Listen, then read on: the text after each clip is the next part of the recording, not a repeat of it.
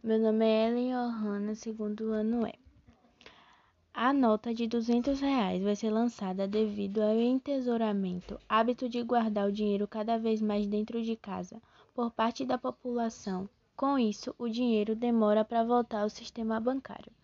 A liberação do auxílio emergencial também é um dos motivos para este lançamento, pois se gasta muitas notas para fazer a distribuição dessa quantia, logo a nota de 200 reais vai, ser, vai se reduzir os gastos das impressões de um volume maior de cédulas, porque vai precisar de menos cédulas para se obter o mesmo valor. Portanto, a pandemia se tornou um momento favorável para lançar essa nota.